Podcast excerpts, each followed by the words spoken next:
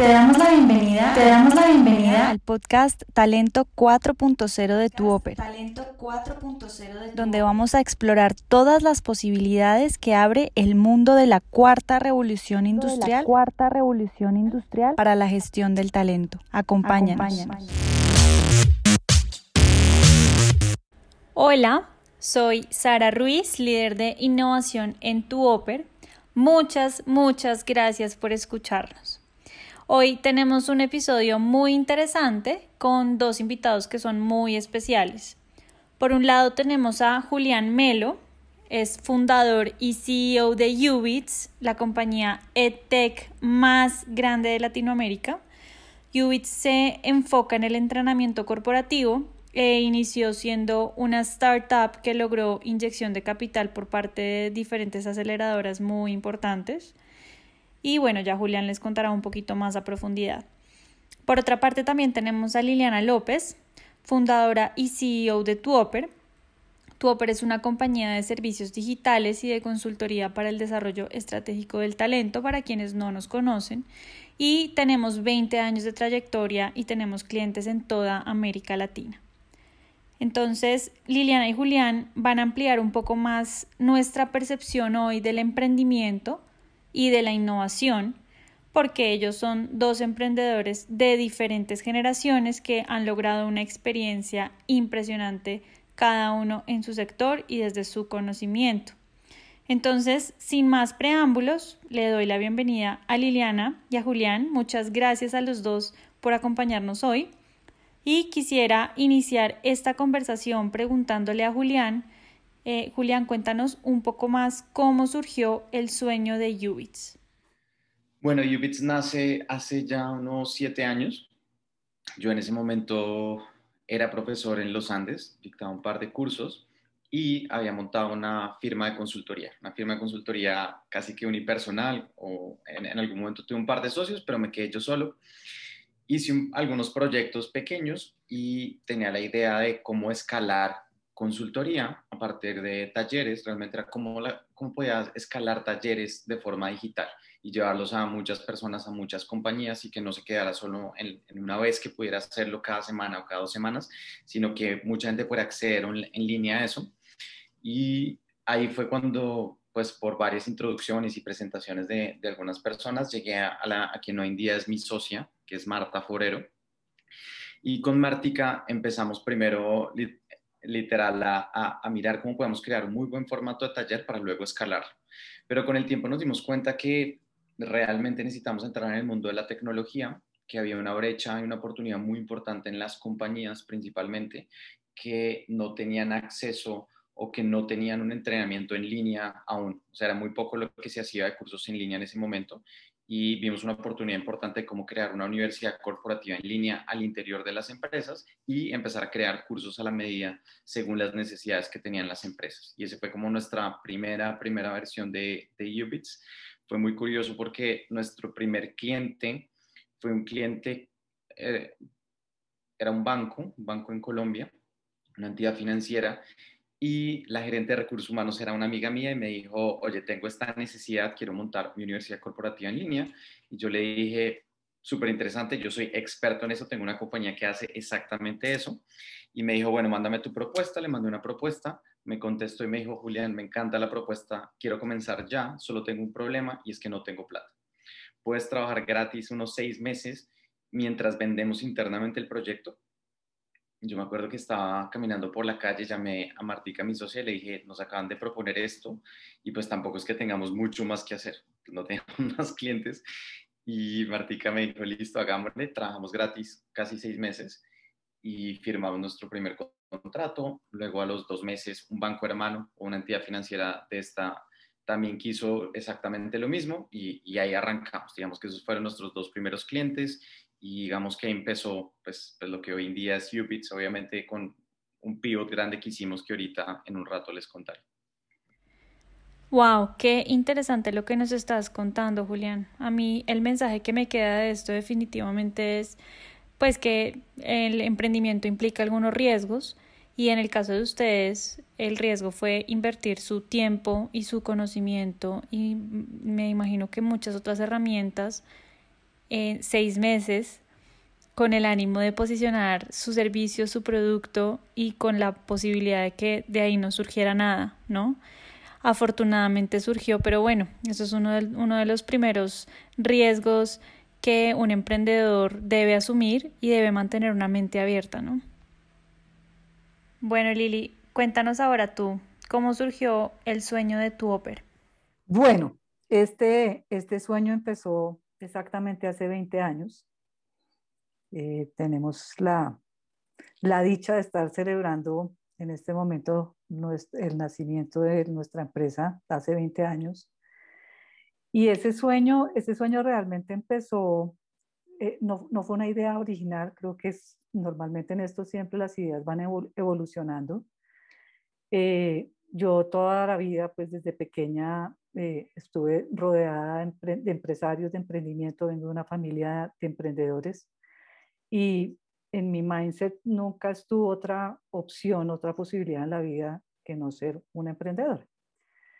Y en ese momento de mi vida yo ya llevaba más o menos unos 15 años de vida profesional, 10, 15 años, y, eh, y, por un accidente de la vida terminé trabajando en una empresa de consultoría en temas de liderazgo, una empresa americana, y me enamoré de este oficio, me enamoré de la consultoría, eh, pero como en mi mindset siempre había estado el ser empresaria y tal vez allá en el fondo eh, de, de, mi estructura un poco rebeldía, una rebeldía con respecto a seguir patrones o modelos muy estandarizados, que es lo que normalmente sucede en estas empresas que ya están muy maduras y muy estructuradas. Entonces tomé la decisión de alzar vuelo y crear mi propia empresa de consultoría donde yo pudiera desarrollar los modelos con los que yo ya soñaba, ya yo tenía en mi cabeza, pero pues que no los podía poner en marcha porque pues estaba, pertenecida, digamos, a, a un modelo de empresa de, consultoría muy estructurado donde no había, no cabía esa posibilidad. Entonces cualquier día me vi, eh, casualmente me fui a tomar un, curso, una certificación que coincidencialmente la hicieron en Panamá porque era equidistante a los diferentes países de América Latina. Y, y bueno, tomando ese curso, eh, tomé la decisión, dije, ya estoy lista para crear mi, mi empresa y nunca me olvidaré que nos fuimos todos los que estábamos tomando el curso a cenar a un, a un, lugar muy lindo en Panamá, en Ciudad de Panamá, y la gente estaba muy contenta, hablando y tomándose sus vinos, y yo estaba así como mirando allá al, al infinito, y se me ocurrió coger la servilleta y empezar a pensar en cómo se iba a llamar mi empresa, y ahí la bauticé y tan pronto terminó el curso, llegué, llegué a Colombia y tomé la decisión de, de fundar Atuca. Qué interesante, Lili. Me queda mucho una palabra que mencionaste que fue rebeldía, ¿no? Esa también creo yo debería ser una de esas cualidades de emprendimiento y es esa rebeldía con lo que ya existe, con el sistema en el que uno ya está, porque es la única manera para sacar adelante esa valentía de y movilizarse hacia otros posibles escenarios. Bueno, seguimos entonces con Julián.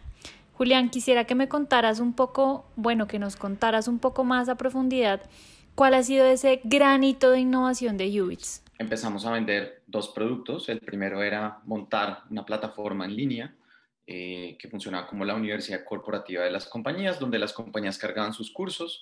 Nosotros hacíamos la gran mayoría de estos cursos y el negocio empezó, nos empezó a ir bien, cerramos un cliente, otro cliente, yo era el vendedor de la compañía, Martica operaba, creaba los cursos y empezamos a duplicar año a año nuestros, nuestros ingresos. Entonces, cada vez que duplicábamos, duplicábamos en nuestras ventas, decíamos, ¿qué hacemos? ¿Nos pagamos un poquito más o contratamos a alguien para que nos ayude con más cosas y con, y con más tareas? Entonces, al final siempre decíamos, no, no nos subamos el salario, contratemos más personas y poco a poco eso fue lo que hicimos haciendo. Llegamos a inicios de 2018, unos tres años después de, de abrir UBITS. Éramos un equipo de unas 20 personas, 22 personas, todos super millennials. Nuestra oficina eh, quedaba en un garaje, literal era una casita con un garaje y el área de ventas era, era el garaje y el segundo piso pues era donde se producían los cursos. en una casita en la 106, abajo de la séptima en Bogotá. Y, y literalmente era como una startup de millennials. En ese momento teníamos 26, 25, 26 años. Em, y pues de, alguna manera estábamos ya evolucionando como emprendedores y estábamos soñando un poco más en grande. Y cuando hicimos nuestra reunión de planeación en el 2018 dijimos, bueno, ¿qué queremos ser? ¿A dónde queremos llegar? Y si estamos contentos con lo que veníamos haciendo. Y si bien nos gustaba, en ese momento teníamos unos 70, 80 clientes activos, eh, con la mayoría de compañías muy grandes, multinacionales en, en Colombia, y dijimos, ¿qué pasa si en vez de pensar en impactar a algunas miles de personas o cientos de miles de personas en Bogotá, qué pasa si pensamos en grande y pensamos cómo llegar a millones de personas en toda Latinoamérica?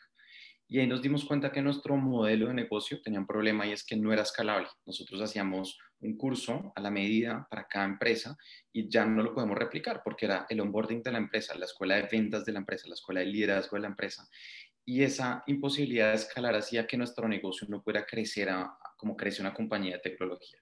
Entonces, en ese día, me acuerdo muy bien, eso fue primera, segunda semana de enero, tomamos la decisión de no ser una compañía de contenidos digitales, sino convertirnos en una compañía de tecnología. Y ahí empezamos con un reto grande y era para crear lo que queríamos crear. Imagínense en ese momento, hace tres, tres años más o menos, crear el un Netflix de entrenamiento corporativo.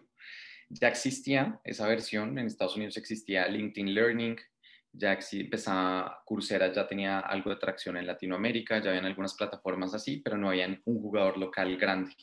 Entonces dijimos, vamos a crear este, este concepto, este formato para Latinoamérica y eh, para eso necesitamos mucha plata. Necesitamos crear una plataforma de tecnología, crear un catálogo grande de cursos donde una compañía esté dispuesta a pagar por un catálogo eh, una suscripción y eh, equipo comercial para expandirlos ya sabíamos que México iba a ser el primer mercado que queríamos ir y habían otros interesantes, pero al menos México era un mercado que, que esperamos expandirnos.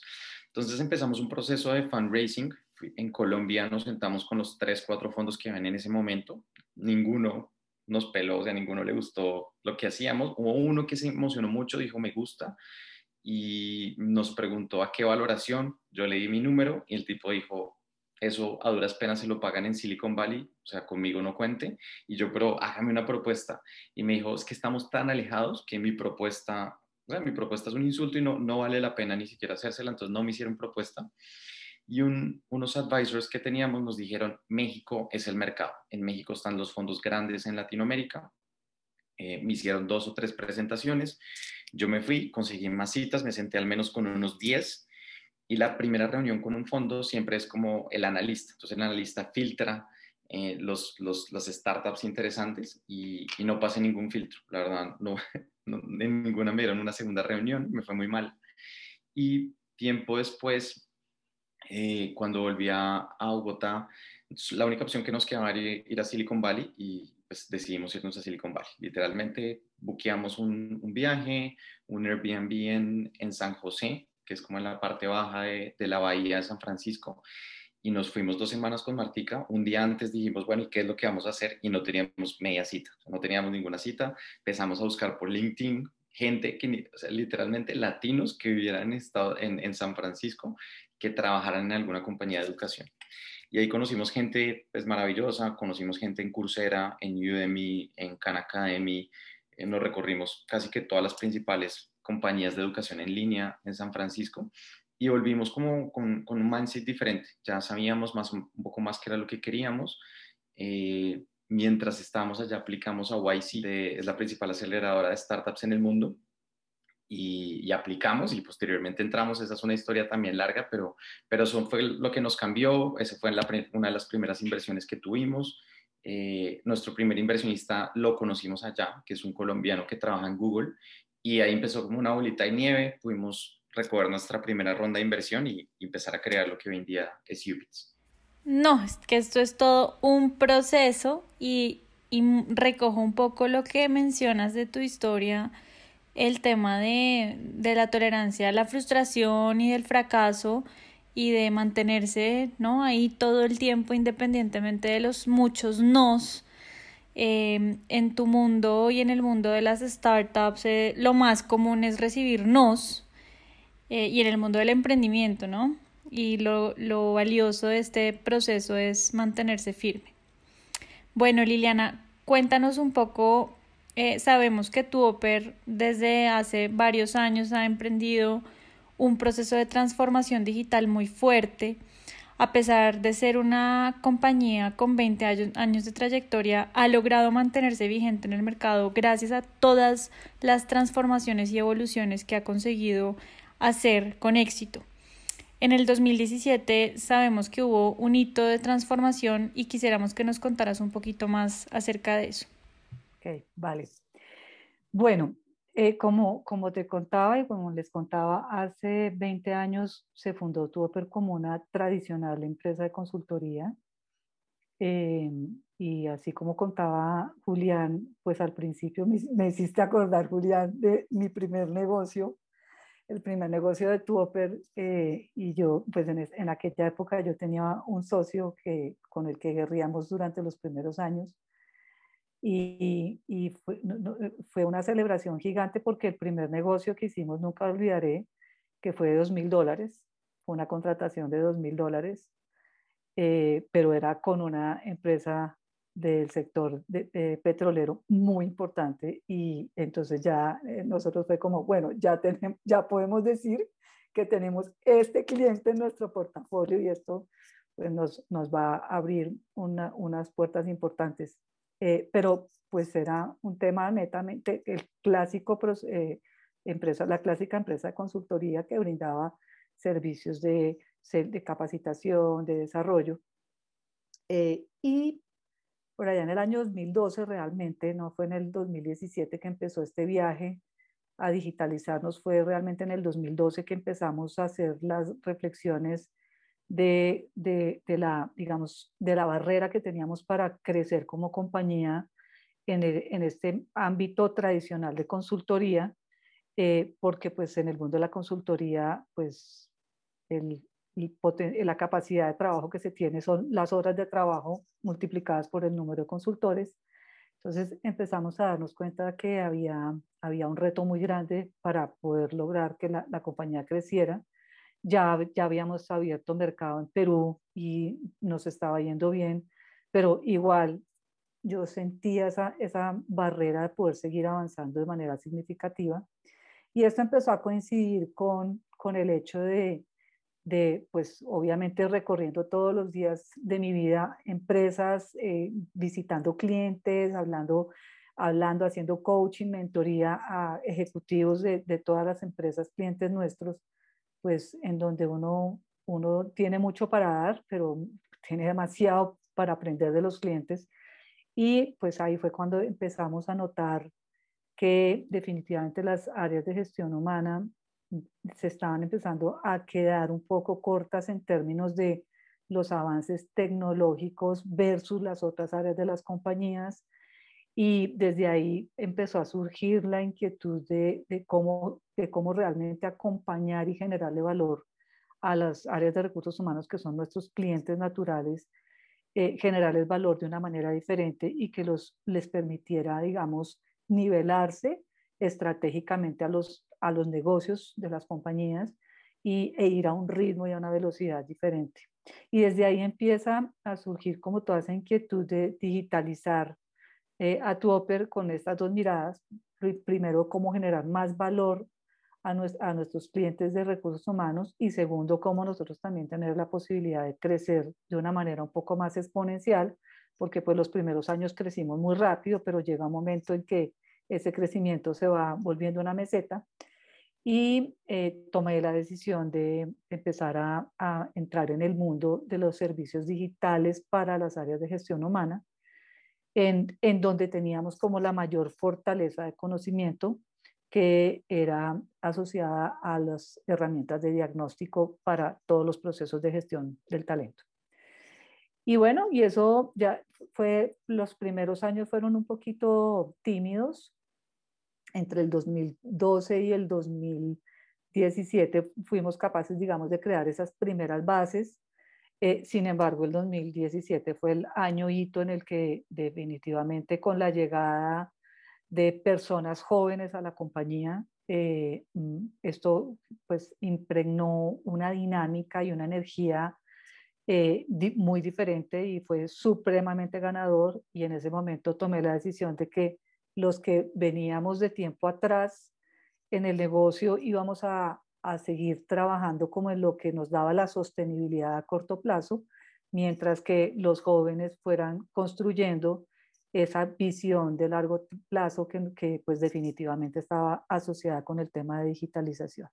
Y cuando pues también empieza a sonar todos los temas de la cuarta revolución industrial, eh, eh, entonces pues este equipo dice, nosotros tenemos que hacer, generarle valor a las áreas de recursos humanos también para que se pongan al día en lo que todos los desafíos que van a, va a traer la cuarta revolución industrial. Espectacular, sí, Lili. Y de hecho esto lo que nos demuestra es la importancia que tiene el emprendimiento permanente dentro de nuestras organizaciones ya constituidas, que al final eso es sinónimo de innovación, de innovación permanente, que es lo que finalmente le permite a las organizaciones que ya llevan una trayectoria, pues permanecer vigentes en el mercado. Bueno, Lili Julián quiere hacerte una pregunta. Adelante, Julián. Para mí, cuando yo pienso en tu Oper y cuando hablas de estos productos digitales, se me viene en la mente Betesa. Y somos clientes de Betesa, nos encanta, a mí personalmente me parece un productazo, parece realmente increíble y me gustaría conocer la historia de cómo nace, cómo se crea como producto Betesa. Ah, ok, esa es, esa es una muy bonita historia. Eh, y además tiene que ver con parte de lo que me enamoró locamente a mí cuando entré en el mundo de la consultoría. Tuve la oportunidad de recibir durante varios años entrenamientos asociados a todos los temas de neurofisiología del pensamiento, eh, una, un tema que era totalmente ajeno para mí porque yo soy administradora de empresas, no, no, soy psicóloga, que es lo que se supone que es el origen de estos, de estos temas y de, estos, de estas empresas. Eh, y yo sentí una pasión increíble por entender desde una, de, una forma supremamente estructurada y profunda eh, eh, de, los comportamientos de las personas, los talentos de los individuos y me volví una absoluta fanática estudiosa de todo lo que tiene que ver con neurofisiología del pensamiento.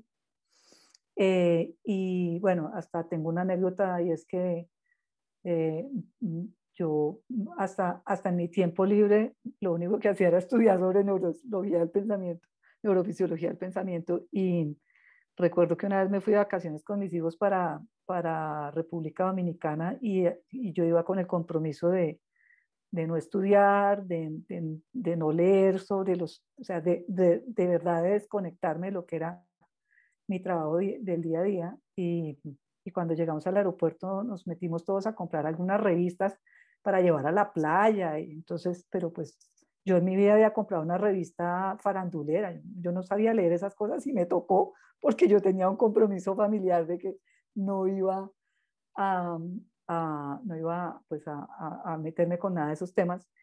Y por allá encontré una, una revista en, en la, parte en la parte de, de, más abajo de la estantería, las revistas de la librería del aeropuerto, que tenía en la portada, era una revista científica, en la portada tenía un cerebro.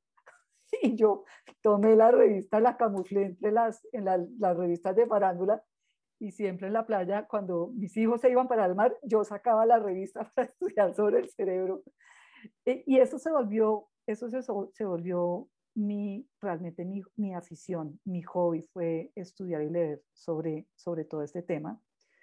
Eh, y fue mm, eh, lo primero y más eh, maravilloso que pasó fue que me encontré en mi vida a un genio desarrollador de software, que bueno, hoy es un, un, un, genio fugado, hoy viven en el Canadá, y dedicamos un año de nuestras vidas los dos, yo a enseñarle a él todo lo que sabía para que él lo pudiera traducir en códigos que se volvieran un instrumento que permitiera hacer este tipo de diagnósticos.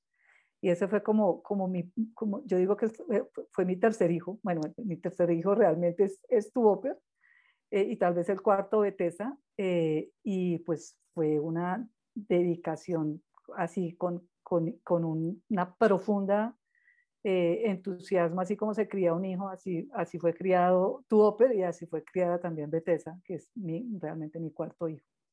Y desde ahí para acá, pues hoy obviamente ya hay un equipo de investigación y desarrollo que se dedica a, a, hacer actualizaciones sobre los nuevos descubrimientos y sobre y desarrollos de otros instrumentos que hoy tenemos como herramientas de diagnóstico también muy, muy, muy potentes. Aquí definitivamente tenemos dos miradas muy diferentes y muy complementarias. Por una parte tenemos la mirada de Ubits, que ha sido una empresa que nació siendo una startup, que ha tenido un crecimiento acelerado, que ha tenido inyección de capital. Y por otra parte tenemos a Tuoper, que es una empresa más tradicional, con más historia, digamos, con más recorrido, que también hizo un pivotaje estratégico y determinó en cierto momento hacer una transformación digital. Entonces, a mí esto me parece muy importante resaltar este, este punto en común que encuentro de, de lo que los dos nos han contado y es este tema de que en algún momento, bien sea más tarde o más temprano en cada caso, hubo un momento específico en el que ustedes dijeron aquí hay que hacer un cambio, ¿no? hay que hacer un cambio estratégico porque necesitamos mayor capacidad de crecimiento. Entonces, ¿cuál fue ese aprendizaje de ese momento y cómo ayudarle a las personas que están emprendiendo, que quieren emprender, a identificar cuándo es ese momento para cada una de sus empresas? Bueno, yo, yo creo que lo primero es que uno, uno eh, eh, y yo siempre he hecho la asociación de los de que las organizaciones tienen ciclos de vida como, tienen, como tiene el ser humano. Y yo creo que, que uno como empresario debe ser muy observador de cuál es la etapa en la que está mi empresa en, el, en ese ciclo de vida.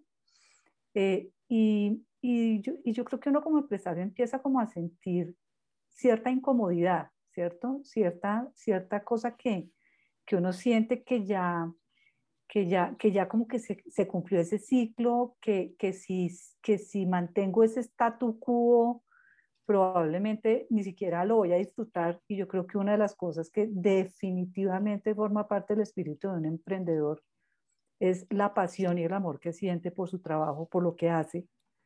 Eh, y cuando uno empieza como a sentir que ese entusiasmo esa energía se, va volviendo algo como muy cotidiano. Creo que esa es como, como la primera señal, empezar a sentir esa cierta incomodidad eh, que no es, probablemente no, no tenga ni siquiera que ver con los resultados económicos que esté dando el negocio, porque de hecho para nosotros no fue eso. Digamos, nosotros no estábamos creciendo tan, tan, tan rápido como al principio, pero los resultados eran muy buenos. ¿sí? Entonces creo que primero es esa, esa es, es, autoobservarse a sí mismo y a la empresa y empezar a ver en dónde ya hay statu quo y si ese statu quo me genera incomodidad. Eso por un lado. Pero también por otro lado, creo que hay que haber, tiene que haber una tremenda empatía y una tremenda conexión con el mercado y con, el, con los clientes para ir también visualizando en qué también se están quedando y en dónde yo podría generar valor, porque no siempre los clientes ni siquiera saben qué es lo que me tienen que venir a pedir. ¿Sí? En, en, estas cosas innovadoras, en estos temas innovadores, ojalá fueran los clientes los que vinieran a decirme qué es lo que, cómo, qué es lo que yo debería, debería hacer. Entonces es, es como esa empatía que necesitamos tener para identificar en dónde están esas problemáticas de los clientes y venir, devolverme acá y decir con, con, con nuestros equipos, de qué manera podemos ayudar a solventarles eso, que inclusive no se están dando cuenta, porque muchas veces ni siquiera los mismos clientes se han dado cuenta eh, para poder tener como esos momentos de iluminación y decir, me la juego por acá, voy realmente me la juego por acá.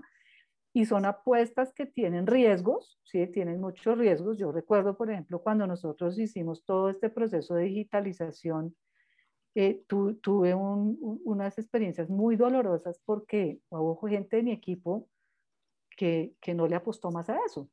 y que se fueron de la organización porque sentían como una amenaza de, de, que todo lo que venía digital los iba a reemplazar y pues esa no era la idea, no era reemplazar ese talento, sino era ponerlo al servicio de, de cosas diferentes. Y, y, y, es estar tan convencido, tan convencido de querer apostarle, inclusive a estar dispuesto a asumir el error o la equivocación. No sé tú qué, qué, qué opinas en el caso de ustedes. Me encanta lo que dices, creo, creo que es muy parecido. Yo creo que la incomodidad la incomodidad como que uno empieza a picar y uno no sabe, y uno no sé si uno no se siente cómodo con lo que está haciendo, bien sea porque cree que hay algo mejor o porque cree que hay una oportunidad más grande. Yo creo que eso, es lo que le pasa a uno como emprendedor. Y en, en nuestro caso era un tema de eficiencia. Sí, yo soy, yo soy ingeniero industrial, entonces yo pienso mucho en eso, gran parte de mi vida y yo veía que había ineficiencia donde la, las, nuestros clientes compraban de un curso, de dos cursos, el budget le alcanzaba cuatro o cinco cursos al año. Yo decía, con esa plata pueden comprar licencias de muchos cursos para todo el mundo, todo el año, y, hacer algo mucho más, mucho más ambicioso y con mucho mayor impacto en las empresas. Entonces, eh, y, aquí hay algo un poco contraintuitivo y es que cuando empezamos a ofrecerlos, nosotros empezamos a vender el producto que no teníamos mucho tiempo antes para ver un poco el apetito, para ver si hay interés, para ver si funcionaba, para ver si podemos hacer preventas y empezar mientras, mientras producíamos los primeros cursos y ningún cliente quería. Esto era 2018, ningún cliente quería comprarnos, no les parecía interesante, no les llamaba tanto la atención. Tuvimos un par que les llamó la atención y, hicimos como un piloto rápido con poquitos cursos y más o menos funcionó, pero, pero el mercado en Latinoamérica no, estaban no, no, lo quería, yo creo que sí lo necesitaba, pero no quería lo que nosotros teníamos. Y esto fue complicado porque si bien para todo el mundo era obvio, para nuestros inversionistas eran obvios, para nosotros era obvio, al mercado el producto no le hacía mucho sentido y tardamos unos cuatro o cinco meses con un equipo comercial grande eh, intentando, intentando vender y no fue sino hasta que entendimos el proceso de la venta, cómo teníamos que explicarles que tenían un problema, que era ineficiente, que podían llegar a muchas más personas, que podrían tener mucho más acceso, más contenido y más horas de entrenamiento.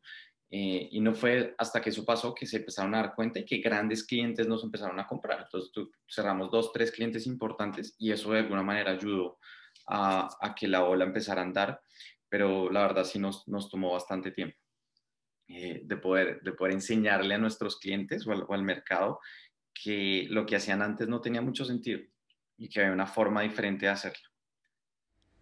En sus respuestas encuentro muchos puntos en común y me parece muy interesante porque definitivamente pues ustedes han tenido bagajes muy diferentes, experiencias muy distintas, recorridos con muchos retos, pero retos asimismo muy, muy distintos. Entonces, qué interesante encontrar ese pensamiento en común y esas mismas conclusiones a las que han llegado. Bueno, Julián, tú nos has contado de la historia de Ubits, nos has contado también de los hitos de innovación y quisiera preguntarte para que profundicemos cuál es el mayor diferencial o cuáles son los diferenciales que encuentras que tiene Ubits frente a la competencia que hay actualmente. Bueno, cuando hablamos de entrenamiento, yo creo que hay muchas categorías. Mm, uno es versus el global de soluciones. Uno, somos en línea 100%, no hay nada presencial. Creo que ese es un diferencial en ese gran segmento. Pero ya en el segmento de entrenamiento en línea nosotros tenemos, yo creería, dos o tres cosas importantes. La primera, nuestros cursos son 100% en español.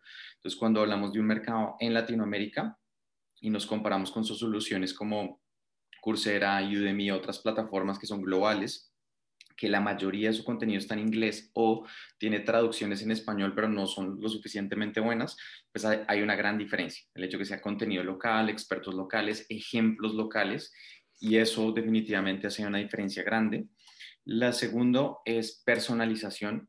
Nosotros en Ubits tenemos la capacidad de que cada persona, cada individuo tenga su propio plan de entrenamiento, porque todos somos diferentes. Así uno trabaja en el mismo equipo, mismo rol, mismas tareas, las necesidades son muy diferentes. Entonces, esa personalización hace un gran diferencial. Eh, y por último, eh, la data. Nosotros proveemos información muy valiosa para los clientes y para los estudiantes de porcentajes de avance, cumplimiento, cuáles son los cursos más vistos, los rankings eh, de la gente que ha estudiado más, de la, de, de la gente que ha estudiado menos. Y eso ayuda porque le da un componente adicional de análisis muy valioso, pero también algo de gamification para el usuario. Entonces, ¿cómo voy yo versus los demás? ¿Cómo voy yo en mi cumplimiento, en los cursos más vistos? Y eso genera un engagement importante y mayor recurrencia en los, en los usuarios o en los estudiantes. Entonces, yo creo que son, son, son esos tres, localización del contenido en español, con ejemplos locales, expertos locales, el tema de la personalización y el tema de la data. Tú me haces pensar, Julián, en, en algo que, que, yo de manera repetitiva, sobre lo que yo de manera repetitiva reflexiono, y es que cuando, cuando uno como emprendedor elige, eh, elige un camino de innovación, eh, tal vez uno no se, no se imagina lo desafiante que termina siendo eh, el evangelizar su propio producto, porque muchas veces lo que pasa cuando innovamos, y yo lo he vivido en diferentes oportunidades, innovamos con algún producto y el mercado no le cree. Eh, y es muy fácil renunciar y decir me equivoqué y esto no sirve. Y es muy difícil saber cuándo sí y cuándo no. Pero, pero yo creo que la clave de esto es otra vez si, conocemos bien nuestro mercado, si hemos sido lo suficientemente empáticos para entender esas oportunidades que hay ahí y nosotros hemos podido construir o desarrollar una solución que, que, que finalmente responda a eso, ahí es que tener el tesón y la resiliencia de saber que hay que ser constante y persistente en evangelizar y educar al mercado para que en algún momento reciba reciba eh, esa, esa solución innovadora. Ahora, el punto y el gran reto es cómo nos mantenemos sostenibles eh, mientras, mientras que eso sucede. Y ahí es donde está como esa, esa fortaleza y esa persistencia y ese amor y esa pasión por lo que se hace, que es la que a la final nos hace mantenernos eh, y no renunciar, ¿no? Porque es, finalmente pues es mucho más fácil el camino de renunciar que el camino de, de mantenerse. Entonces, creo que, que si uno conoce bien a su mercado, conoce bien a sus clientes, eh, eso le ayuda a, a, entender cuándo sí vale la pena persistir y seguir evangelizando hasta que algún día ya el mercado termina estando preparado. Y de hecho hace mucho sentido porque si todo el mundo lo entendiera y lo estuviera pidiendo, uno no estaría innovando, simplemente sería un mercado donde pues, hay un montón de jugadores y un poco de competidores eh, y, ya las innovaciones son un poco más incrementales, ya eh, lo que se, quizás la competencia es un poco más por precio. Entonces es, es, algo completamente diferente. Yo creo que cuando uno está innovando y está creando algo nuevo y que usualmente el mercado potencial no lo entiende, no lo comprende y tiene que hacer mucho ese proceso hasta que ya se vuelva casi que un estándar y que, y ahí vienen otros elementos y es como yo me sigo diferenciando, como sigo innovando, porque van a entrar muchos competidores. En el momento que todo el mundo entiende y ve la oportunidad y es clara para todo el mundo y es obvio, ahí es donde ese océano azul pues se vuelve un océano rojo y, y se vuelve pues, pues realmente otro mundo y se vuelve, se vuelve diferente. Entonces, sí, evangelizar es difícil, evangelizar muchas veces depende también del, del mismo fundador, no puede tener gente muy buena y de hecho muy buen comercial, un muy buen gerente de ventas, en nuestro caso no nos funcionó porque, porque la evangelización tenía que venir por otro lado y inclusive las primeras ventas muchas veces tienen que venir también de los fundadores porque son quienes entienden, quienes son capaces de convencer y, y cuando uno trae, por ejemplo, un vendedor con mucha experiencia senior de otra compañía que vende un producto ya conocido y estable, usualmente no funciona. Totalmente de acuerdo, así es. Ese término me parece muy interesante y es muy cierto. Muchas veces el mercado no está preparado, no está lo suficientemente maduro y lo que tiene que hacer un emprendedor como parte de su arsenal de acciones y estrategias pues es aprender y enseñar y aprender y enseñar de manera permanente a los clientes y de los clientes. Entonces me parece muy interesante ese término y muy al lugar. Bueno, en este momento estamos atravesando una crisis mundial a raíz de la pandemia que ha desatado una serie de crisis adicionales, crisis en el sector político, crisis económicas, crisis sociales, de salud, en fin. Entonces, este es el momento en el que las empresas o mueren o se fortalecen definitivamente. Y Tuoper ha atravesado no solamente esta crisis, sino otras en sus 20 años de historia. Entonces, Liliana, quisiera que nos contaras qué ha hecho Tuoper, qué acciones ha emprendido Tuoper en estas diferentes crisis que ha atravesado para permanecer siendo aliado de sus clientes. Bueno, eso es, eso es una muy, muy buena pregunta. Eh, yo les quiero contar que Tuoper nació en época de crisis eh, y nació con el sueño precisamente de poder generar valor a las compañías en, en una solución puntual y específica en ese momento de crisis. Y hemos pues tenido que vivir ya tres crisis económicas, pues, contando, contando la actual. Y otra vez, la, empatía creo que es lo que finalmente nos hace mantenernos cerca a los clientes.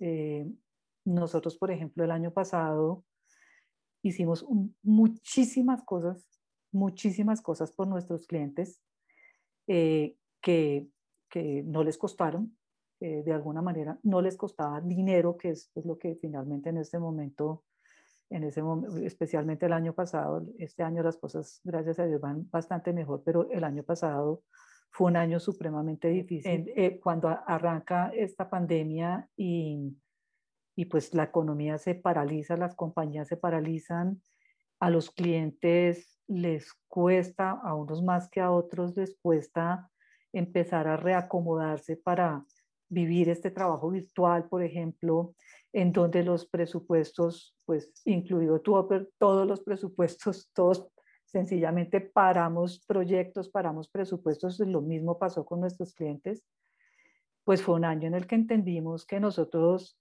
eh, lo que necesitábamos ganar era la confianza y el cariño de nuestros clientes y no era el año de ganar dinero.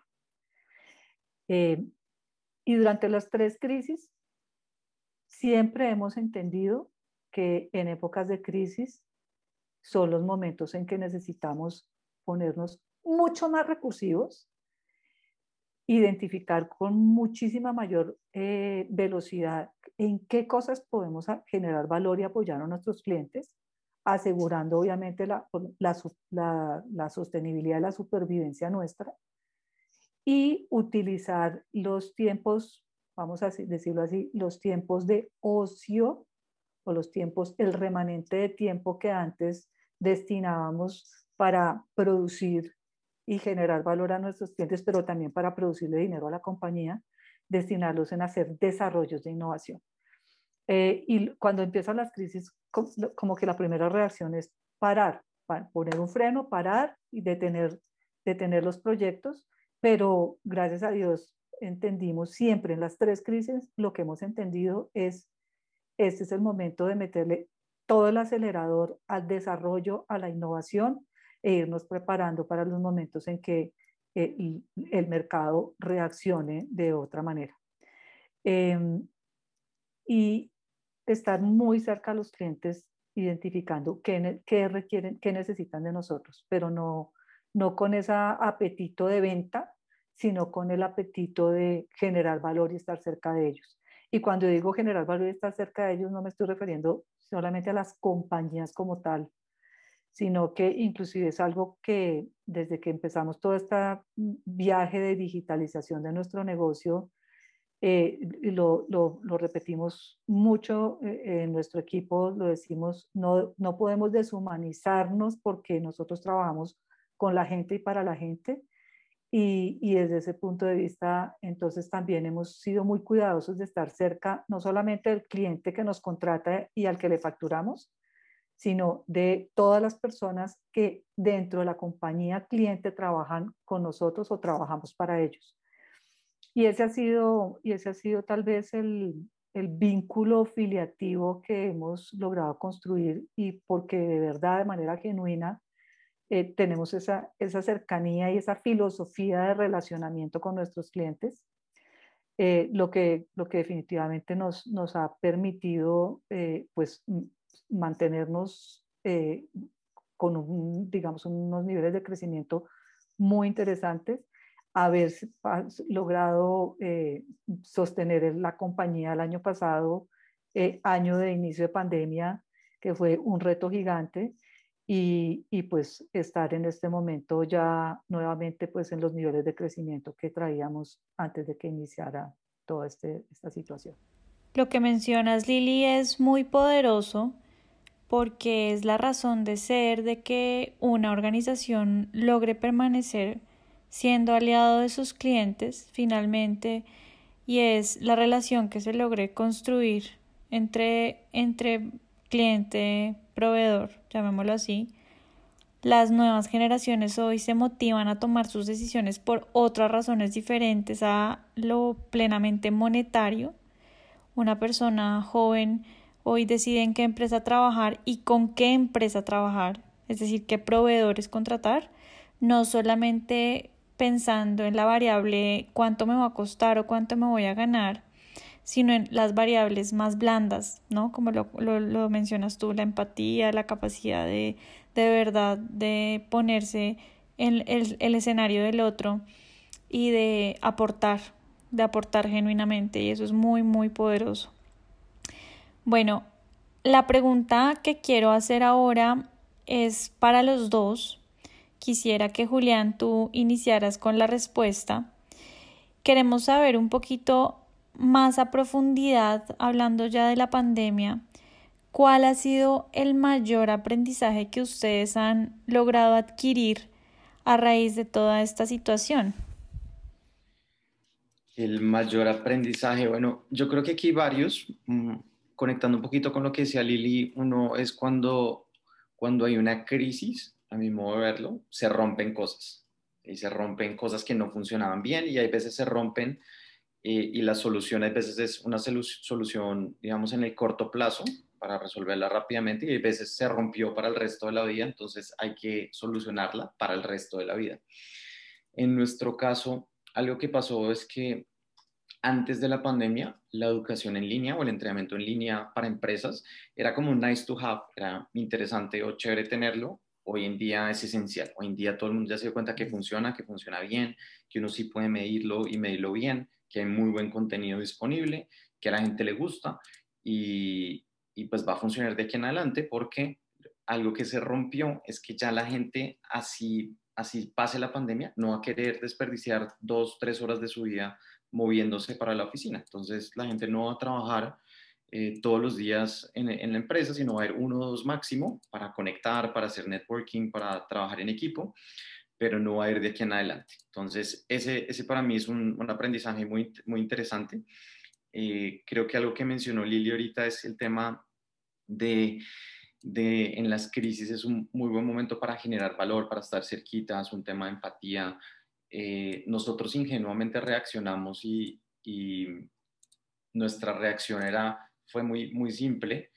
Nosotros nuestras ventas se, congelaron, o sea, los nuevos clientes durante dos meses no tuvimos nuevos clientes. Los que ya teníamos, muchos nos dijeron, oigan, tengo que cancelar hasta aquí, así tengamos un contrato de un año, pero no puedo más. Eh, de hecho, estamos despidiendo gente, o sea, ¿cómo vaya a, si no cancelo Ubits, me toca despedir N personas más. Entonces, pues quiero cuidar a la gente que tengo contratada. Em, entonces tomamos una decisión, es qué pasa si sacamos y habilitamos Ubits gratis durante dos, tres meses para todas las compañías que lo necesiten. Todo el mundo tiene la gente en la casa, entonces lanzamos Ubits gratuito, y nos apoyamos de un par de medios para hacer eso y recibimos como unas 500 solicitudes, la mayoría de compañías grandes. Y de esas 500 escogimos como a quienes podíamos aportarle mayor valor, priorizando cuáles eran más grandes y les dimos como unas 300. Hicimos eso dos, tres meses y más o menos en junio, julio, eh, muchos de esos que ya han probado Ubits dijeron, oiga, esto está bueno, me gusta, quiero comprar. Y el 40, entre un 40 y un 45% de nuestras ventas del año pasado, para no hacer la historia más larga, vinieron de estos clientes que les regalamos Ubits durante dos, tres meses. Eh, y hoy en día lo llamamos, se llama Free Trial, se llama como Ubits Demo 30 días y, y, de alguna manera es una, es una de las estrategias más interesantes que tenemos para cerrar y para crear nuevos, pues para, para atraer nuevos clientes sobre todo. Entonces fue muy curioso porque pues, ingenuamente pues simplemente lo hicimos porque no había otra forma, no había más que hacer, realmente no había, que no había más que trabajar y teníamos que ser productivos en algo, quisimos aportar y ayudar y como consecuencia pues tuvimos un beneficio importante y tuvimos un año de alguna manera muy atractivo o muy interesante en crecimiento. Entonces mi aprendizaje de todo esto es que justamente en esos, en esos momentos de crisis es donde uno piensa y hace cosas que no haría si no hubiera estado en crisis. Nosotros jamás se nos hubiera ocurrido regalar Ubits ni, o sea, no lo hacíamos, lo hacíamos dos, tres días al que lo necesitaba, al gerente de recursos humanos, pero no abrirlo a todo el mundo, todas las compañías que quisieran aplicar y regalar nuestro producto. Entonces, eh, para mí eso es lo más interesante, que uno cuando está en modo estable no asume riesgos y no, no piensa en tomar riesgos, sino está controladito, cuida todo, pero no intenta experimentar y mirar qué, qué pudiera pasar si cambia la forma de hacer las cosas. Bueno, mira, tal vez bueno, me imagino que, que porque compartimos muchos valores, tú y yo, Julián, es que somos tan cercanos. Y, eh, y fíjate que, que eh, algo muy parecido sucedió en Tupper, cuando, cuando nos dimos cuenta realmente en qué estábamos situados, en que el mundo se había parado. también en Tupper tomamos la decisión de ayudar. Hicimos varios programas hermosos. Hicimos muchos programas de formación gratuitos. Hicimos, por ejemplo, un programa en alianza con la Cámara de Comercio eh, de Bogotá, en donde eh, estuvimos acompañando a casi 300, fueron como 280 y algo eh, CEOs de compañías nacionales. El requisito era que fueran colombianas eh, acompañándolos en todo su proceso de autoentendimiento de su, su perfil para, para saber cuáles eran las fortalezas que tenían para enfrentar esta situación de crisis y cuáles podían ser algunos rasgos que los podrían sabotear frente a cómo reaccionar en esta situación. Y así como este, pues para no hacer tan larga la historia, hicimos muchos programas, muchos programas en donde no cobrábamos absolutamente nada los clientes que tenían ya nuestras plataformas, les extendimos los plazos para, para su vencimiento, para, para que no se les vencieran pues, las, las, las disponibilidades que tenían en la plataforma. Y, y otra vez, y yo creo que de ahí, de todas esas iniciativas que tuvimos, a las que pues también vinieron muchos clientes nuestros a capacitarse, eh, que antes pues seguramente hubieran sido programas de formación que se cobraban, eh, empezamos a entender que pues era el momento de dar, no era el momento de recibir. Y gracias a eso, el, el último trimestre del año pasado, pues que fue el año más complejo, eh, nosotros tuvimos unos niveles de facturación absolutamente asombrosos y, y, casi, que, casi que logramos como recuperar todo lo que habíamos dejado de producir durante el año. Eso, eso digamos, desde el punto de vista del mercado y los clientes.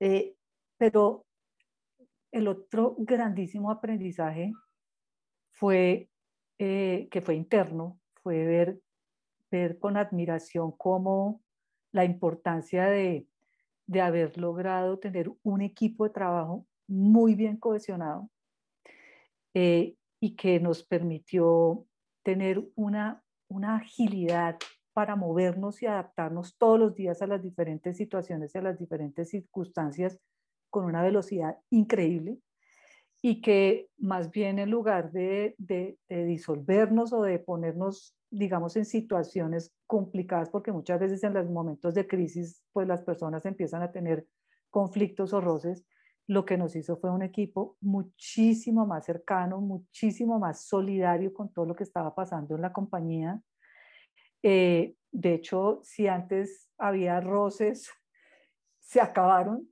porque entendimos, sin haberlo ni siquiera hablado, que teníamos que estar absolutamente cohesionados y dispuestos todos a hacer lo que fuera. Y esto nos ayudó a hacer un equipo mucho más ágil, inclusive a desdibujar los roles, porque esto ya se trataba de que, y, ya, y se sigue tratando, aquí todos hacemos de todo, lo que nos toque. Eh, entonces, mm, yo creo que el en términos del equipo, internamente maduramos muchísimo, esto nos da una madurez emocional increíble, un amor increíble por la compañía, un nivel de compromiso increíble por esta compañía. Eh, y yo creo que eso ha sido una ganancia, pero que no tiene, no tiene precio, no tiene precio. Qué interesante. Esto lo que demuestra es que Ubits y Tuoper son dos compañías que no solamente han logrado sobrevivir a esta pandemia, sino también fortalecerse a raíz de ella y cosas que tal vez nunca hubieran pasado si la pandemia no hubiera llegado, pues sucedieron. Y ustedes dos como sus líderes y como sus CEO y sus cabezas lograron definir acciones eh, que pues marcaron la diferencia y que permitieron que dos compañías que en, podría pensarse que no hacen parte de la necesidad de supervivencia de otras, es decir, otras compañías podrían sobrevivir sin sus servicios en, teoría, eh, pues hacen que realmente sean no solamente necesarios, sino estratégicos para, para sus clientes. Esta última pregunta va para los dos. Ustedes, como ya lo hemos venido mencionando, tienen perfiles de emprendimiento muy diferentes y seguramente encuentran en el otro aspectos valiosos que resaltar. Entonces, eh, quisiera que Lili comenzara contestando, Lili, ¿tú qué ves en Julián que quisiera resaltar? Y después que Julián tú nos contaras también qué resaltas de Liliana como líder y como CEO. Eh, y yo quiero devolverme un poquito a, a, cómo, cómo realmente nos conocimos Julián y yo. Eh, pues siendo de, generaciones muy distintas, estamos en negocios, no somos, no somos competencia, somos, somos complemento, o sea, los servicios de Ubits y de, de son complemento y desde ahí, desde creo que desde que nos conocimos hemos entendido eso. Y creo que también un poco desde la, desde la manera de ser de Julián y, y mía hemos visto siempre grandes posibilidades de hacer sinergias y más bien de colaborarnos que de vernos como, como posibles competidores.